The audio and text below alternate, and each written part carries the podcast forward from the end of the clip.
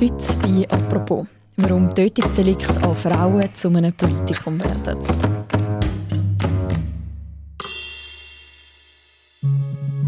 Allein im Oktober sind vier Frauen in der Schweiz von ihrem Partner getötet worden. Man redet bei solchen Taten auch von Femizid. Und die Frage, die sich immer wieder stellt, ist, wie soll man mit denen umgehen? Indem man mögliche Opfer besser schützt oder indem man mit härteren Strafen gegen Täter vorgeht?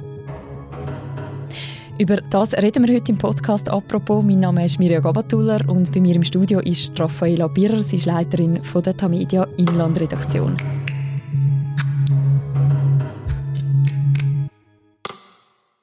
Hallo Raffaela. Hallo Mirja. Im Fall vom Tötungsdelikt in Zürich-Altstädte gibt es einen Verdächtigen. Die Polizei hat den Ehemann von der getöteten Frau verhaftet, wie es in einer Mitteilung von der Kantonspolizei heißt. Auch er sei schwer verletzt. Seine 30-jährige Frau hat die Polizei gestern Abend schwer verletzt mit Stichverletzungen in ihrer Wohnung gefunden. Kurz darauf ist sie gestorben. Passanten haben die Polizei alarmiert, nachdem die Frau um Hilfe gerufen hat. Mehr Angaben zu dem Fall will die Polizei vorläufig noch nicht machen.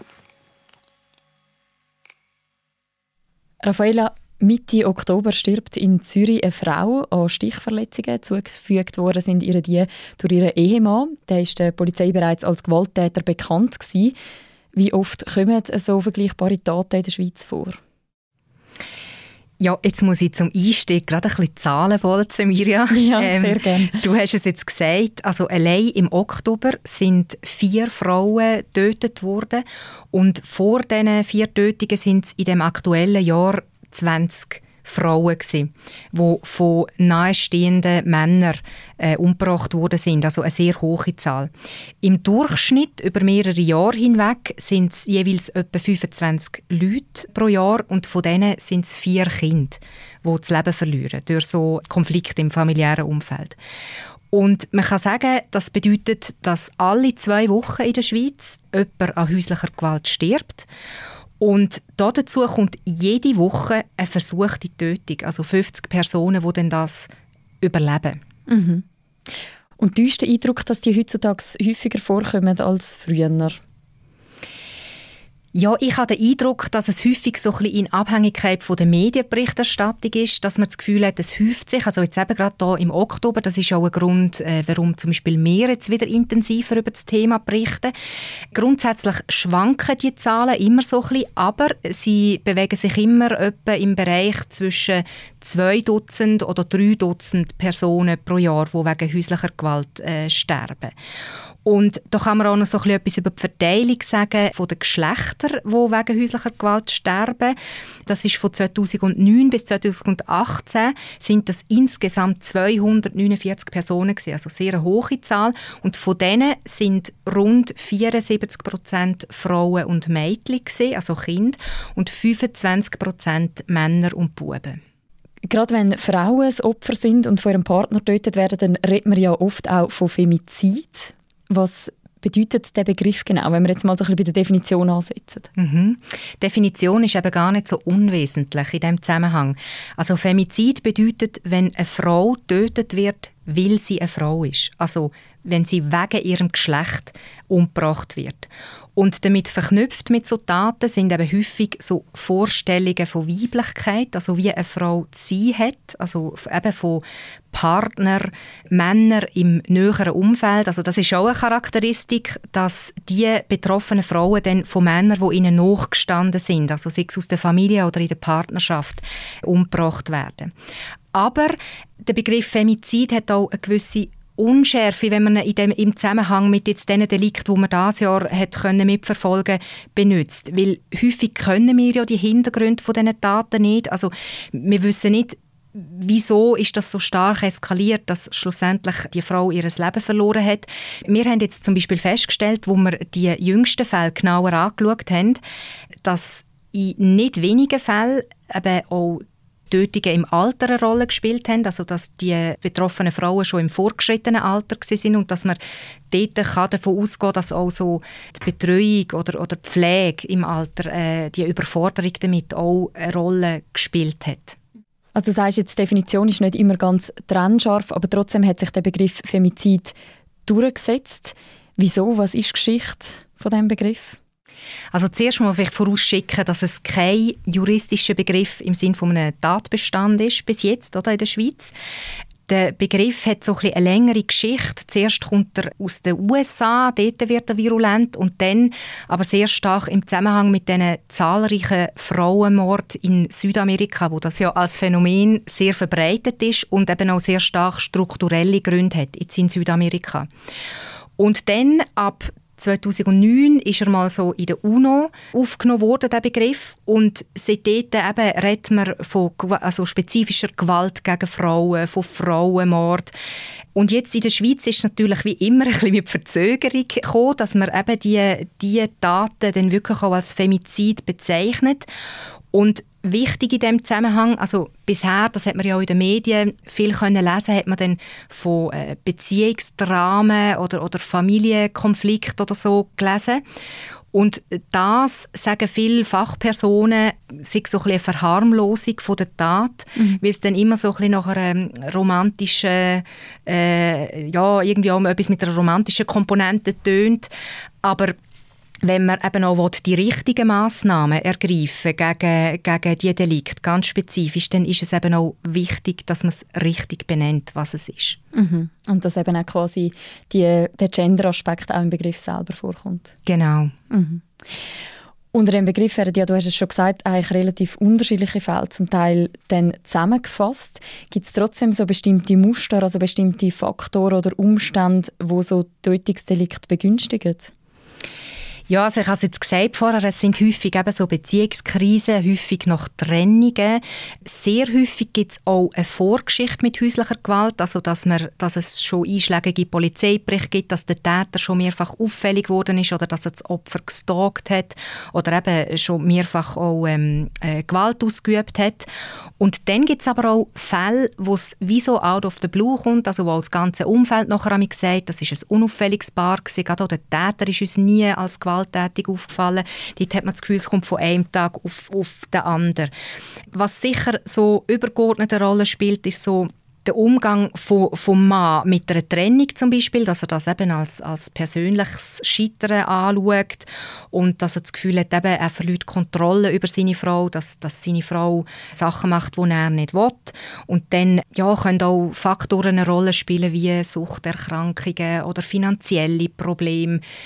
Das ist alles auch möglich und darum ist es einfach sehr ein komplexes Phänomen. Viele von diesen Taten haben ja eine Vorgeschichte auch von häuslicher Gewalt. Gewisse Täter sind auch der Polizei schon bekannt. Wie könnte man denn die Gewaltspirale unterbrechen? Also was jetzt relativ erfolgsversprechend ist, was äh, in den Kantonen angewendet wird, das sind so Lernprogramme für Täter, die Gewalt ausgeübt haben. Und zwar können sie dort äh, sich selber reflektieren, auch in Gruppentherapien, äh, wo es darum geht, dass sie wie sich in die Situationen zurückversetzen, wo sie Gewalt ausüben und dann reflektieren, warum sie das gemacht haben und wie sie alternativ könnten mit der Konfliktsituation umgehen. Das ist jetzt einfach so ein Aspekt. Und das hat sich jetzt im Kanton Zürich gezeigt. Das ist relativ erfolgreich insofern, als die Rückfallquote von solchen Tätern, die so Lernprogramm besucht haben, tiefer ist als Täter, die das Angebot eben nicht in Anspruch genommen haben. Mhm. Es gibt ja nicht nur die kantonalen Programme, sondern es soll ja jetzt auch eine schweizweite Strategie geben, um gegen häusliche Gewalt und dann eben auch gegen Femizid vorzugehen. Die kommt wesentlich auch von der Justizministerin Karin Keller-Sutter. Du hast gerade mit deiner Kollegin Alessandra Bohne mit ihr ein Gespräch über das geführt. Wo wird sie ansetzen? Also zuerst kann ich vielleicht noch vorausschicken, Karin Keller-Sutter hat eine lange Geschichte mit dem Thema. Also sie hat schon als Regierungsrätin in St. Gallen sich intensiv damit befasst. Sie ist dort äh, schweizweit die erste wo ein Gesetz erlassen hat, wo es ermöglicht hat, dass Täter, wenn sie häusliche Gewalt ausgeübt haben, in den eigenen vier Wänden nachher weggewiesen werden von der eigenen Wohnung.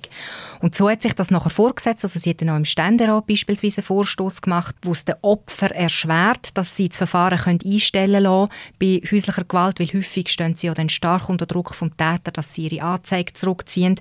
Das hat sie im Ständerat beispielsweise gemacht und jetzt äh, möchte sie aktuell mehr auf die Möglichkeiten der elektronischen Überwachung setzen. Also sie möchte nicht nur Täter elektronisch besser überwachen, sondern eben auch die Opfer.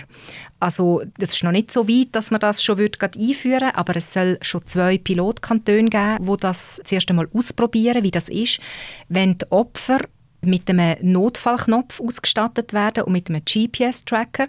Und wenn sich dann zeigt, dass der Täter sich nähert, dann können sie den Notfallknopf drücken und ein Alarm zuhanden der Polizei geht los. Mhm, mhm. Und das wird man quasi schweizweit einführen? Das Ziel wäre, dass das nachher schweizweit wird eingeführt werden Wie im Übrigen auch sonst äh, Karin Keller-Sutter ihre Strategie ist, dass sich alle Akteure in diesem Bereich besser vernetzen, besser koordinieren und schweizweite Lösungen durch das dann möglich werden. Also dass es nicht mehr so Lücken gibt in dem kantonalen Flickenteppich. Das klingt jetzt alles furchtbar theoretisch, aber vom Praxiseffekt her wäre es dann wirklich so, dass, dass Frauen einen lückenloseren Schutz hätten in der Schweiz. Mhm, also eben Stichwort kantonaler Flickenteppich. Das heißt, jeder Kanton hat im Moment eigentlich ein seine eigene Strategie, wenn ich dich richtig verstehe. Das ist ja so. Häusliche Gewalt ist in der kantonalen Hoheit, also Bekämpfung und Prävention auch Polizei natürlich und, und das wird halt einfach sehr unterschiedlich gehandhabt. Also es gibt Kantone, die in dieser Hinsicht sehr weit sind, wo zum Beispiel so gut funktionierende Bedrohungsmanagement haben, also dass alle involvierten Behörden äh, miteinander zusammenarbeiten. Es gibt Kantone, das habe ich vorher gesagt, mit diesen Lernprogrammen, die in der Prävention auch schon weit sind, aber es gibt andere, die halt noch nicht so viel gemacht haben und das Ziel sollte wirklich sein, dass sich da alle committen und zusammen in Zukunft mehr machen. Mhm.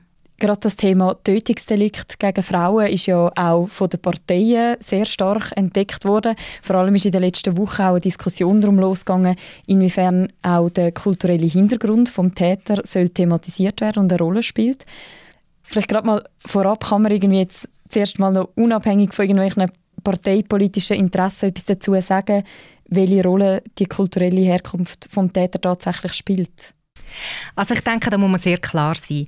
Die Statistik zeigt sehr deutlich, dass die Mehrheit der Täter, aber eben auch die Mehrheit der Opfer ausländischer Herkunft sind. Also das spielt eine Rolle, die ausländische oder der kulturelle Hintergrund, sage ich mal. Damit verknüpft sind natürlich eben, ich habe es vorher schon mal ein bisschen angesprochen, auch gewisse Männlichkeitsbilder, gewisse Rollenbilder, eben wie eine Frau zu sein hat und was für eine dominante Rolle der Mann in einer Beziehung zu spielen hat das spielt in vielen Fällen sicher auch eine Rolle. Mhm. Gerade die SVP hat das Thema ja sehr stark für sich entdeckt. 21 Frauen sind seit dem 1. Januar in dem Land ermordet worden. Letztes Wochenende ist eine Frau in der Stadt Luzern vergewaltigt worden auf offener Straße. Das sind die Frauen, die unseren Schutz brauchen. Ich finde es ein eine Luxusdiskussion, die wir hier führen. Sie wissen, unsere qualifizierten Frauen... Das, was wir hier hören, ist der SVP-Fraktionschef Thomas Eschi Ende Oktober in der Arena vom SRF. Und zwar grätscht er da ziemlich rein, wo es eigentlich um die Frauenfrage in den Parteien geht. Das zeigt ja schon schön, er will irgendwie das Thema setzen. Wie kommt es zu dem? Es ist natürlich aus SVP-Sicht sehr eine elegante Lösung, wenn es um Frauenfragen geht, das Thema zu bringen, weil es kombiniert ja fast schon idealtypisch die beiden Themen Ausländer und Kriminalität. Also die SVP steht ja ganz grundsätzlich für Law and Order ein, also dass man wirklich Kriminaltäter hart anfasst, also unabhängig auch von, von der Herkunft. Und was sie schon meines Erachtens zu Recht auch thematisiert, ist, dass häufig eben auch so ein bisschen das, was ich jetzt vorher gesagt habe, dass ein nicht unwesentlicher Teil von der Täterschaft ausländischer Herkunft ist, dass das auch so ein bisschen tabuisiert wird. Mhm. Der Vorwurf, dass es tabuisiert wird, der richtet ja gerade auch der Thomas Eschi an die Linke. Die Kriminalität durch schlecht integrierte Ausländer, die hier in die Schweiz kommen. Und da, Herr Wermuth, da schauen Sie weg, da machen Sie nichts, um endlich sättige Leute denen zu verbieten, ins Land zu kommen oder sie sofort wieder auszuschaffen, wenn sie eben sättige Kriminalfälle begehen. Wie positioniert sich denn zum Beispiel die SP dazu? Also was ist Ihre Antwort auf den Vorwurf, das auszublenden? Also ganz grundsätzlich vielleicht zuerst kurz die Strategie von links und rechts, die unterscheidet sich sehr stark. Ich habe es vorher gesagt, die SVP möchte Law and Order hart anfassen, Täter ausschaffen, hart bestrafen. Mhm. Und die linken Parteien die bevorzugen präventive Massnahmen. Also sie möchten schon viel früher ansetzen, nämlich dort, bevor überhaupt, eben, du hast es vorher gesagt, so Gewaltspiralen können entstehen Sie möchten wie auch darauf einwirken, dass sich eben die Männlichkeitsbilder wandeln. Nur, das ist ein relativ langer, langwieriger Prozess. Und in der Debatte, wo sich jetzt jüngst so entspannt hat zum Thema, haben dann Vertreterinnen von der SP sehr stark betont, dass es eben nicht nur um Ausländer ging, sondern um Männer. Und dann ist der Kampfbegriff gekommen, toxische Männlichkeit. Ich habe gefunden, das wird dem Phänomen jetzt auch nicht gerecht, weil das insinuiert ja so ein bisschen grundsätzlich potenziell sind all, haben alle Männer so eine toxische Aggression, die dazu kann führen kann, dass sie äh, gewalttätig werden. Mhm. Das hat ja, glaube ich, Cedric Wermuth auch ungefähr so auch in der gleichen Arena-Sendung dann erwidert. Sie machen nichts, Herr Wermuth. Einfach, dass Sie da noch kurz darauf antworten Also ich diskutiere sehr gerne mit dem Herrn Esch über härtere Strafe in so Fällen. Ich glaube nicht, dass man das persönlich muss, äh, oder per se muss ausschliessen muss. Ich wissen, egal welche Strafmaße man erhöht, den Frauen, die ermordet worden sind, helfen sie mit keiner einzigen von diesen Massnahmen. Und das ist der Punkt, den man anschauen Es ist richtig, es gibt einen grossen Anteil von Ausländern, die äh, bei diesen Fällen beteiligt waren. Aber es gibt etwas, wo sie 100 Prozent waren. Das sind nämlich alles Männer. Und das ist das zentrale Problem. Das Problem, dass wir auch in diesem Land immer noch eine Kultur haben, die machoid ist, wo ich übrigens Karin Keller-Sutter die positioniert sich also ein Stück weit zwischen diesen beiden Haltungen. Und sie hat im Gespräch mit dir auch den Vergleich gezogen mit der Drogenpolitik in den 90er Jahren. Was hat es mit dem Vergleich auf sich? Ja, da kann man vielleicht auf den ersten Blick denken, was ist das für ein komischer Vergleich? Aber er ist eigentlich recht interessant, weil damals in den 90er Jahren, wo es ja die offene Drogenszene gegeben hat, ein riesiges Problem, also wirklich gesamtgesellschaftliches Problem, hat man sich ja sehr hart politisch bekämpft, wenn es darum gegangen ist, wie löst man das Problem? Also wie wird man dem am besten Herr?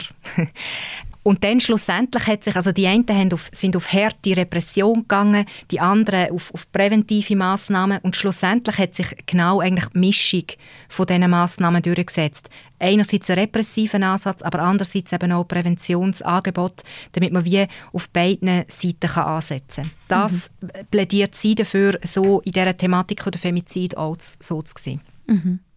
Du hast es vorher erwähnt, also für sie ist häusliche Gewalt ja schon seit ich kann sagen, Ewigkeiten eigentlich ein politisches Thema. Wieso ist da bisher trotzdem noch relativ wenig passiert? Ja, also ich denke, der Eindruck täuscht ein bisschen, dass wenig passiert ist. Aber was man schon muss sagen, mit jedem Fall, also häufig ist es ja so, dass die Täter dann äh, schon behördlich bekannt sind.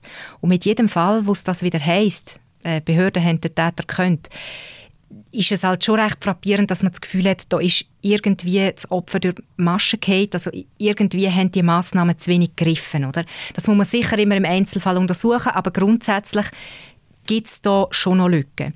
Und ein Grund für diese Lücke ist eben sicher, was ich vorher so ein gesagt habe, mit der kantonalen Zuständigkeit für die Thematik, dass eben die einen Kantone sehr weit sind, die anderen wenig und dass die einen gute Erfahrungen gemacht haben, wo die anderen vielleicht noch, noch gar nicht so können mit gewissen Instrumenten, dass eben alles halt noch nicht so koordiniert ist. Und auch auf nationaler Ebene muss man sagen, einen grossen Wurf in dem Sinn hat es nie gegeben, alles in allem, aber so in den kleinen Schritten ist gerade so in den letzten 15 Jahren relativ viel passiert, also dass man auch Gesetzesgrundlagen geschaffen hat in den einzelnen Teilbereichen, dass man jetzt die Problematik besser kann angehen kann, nachher dann auch in den Kantonen. Mhm. Aber was eben die Thematik auch komplex macht, ist, dass so viele verschiedene Behörden involviert sind, also dass es um die Strafverfolgung geht, dass die Polizei involviert ist, dass auch Politik, also die Regierungen, die Regierungsräte eine Rolle spielen und dass es zahlreiche Fachstellen gibt. Das ist sicher etwas, wo bisher auch so war, dass, dass es einfach ein bisschen darauf abgekommen ist, wie die Leute an den Schalthebel agiert haben, damit gute Lösungen zustande gekommen sind. Und eben auch darum ist es sicher zu begrüßen, wenn es jetzt so ein bisschen eine Vereinheitlichung gibt und sicher eine bessere Vernetzung. Danke vielmals, Raffaella, für das Gespräch. Danke dir, Mirja. Das war eine weitere Folge von «Apropos», im täglichen Podcast vom Tagesanzeiger und von der Redaktion Tamedia. Das Interview mit der Karin Keller-Sutter, das verlinken wir auch noch im Beschreib zu dieser Episode. Und die nächste Folge von uns, die gibt es morgen. Bis dann, macht's gut. Ciao miteinander.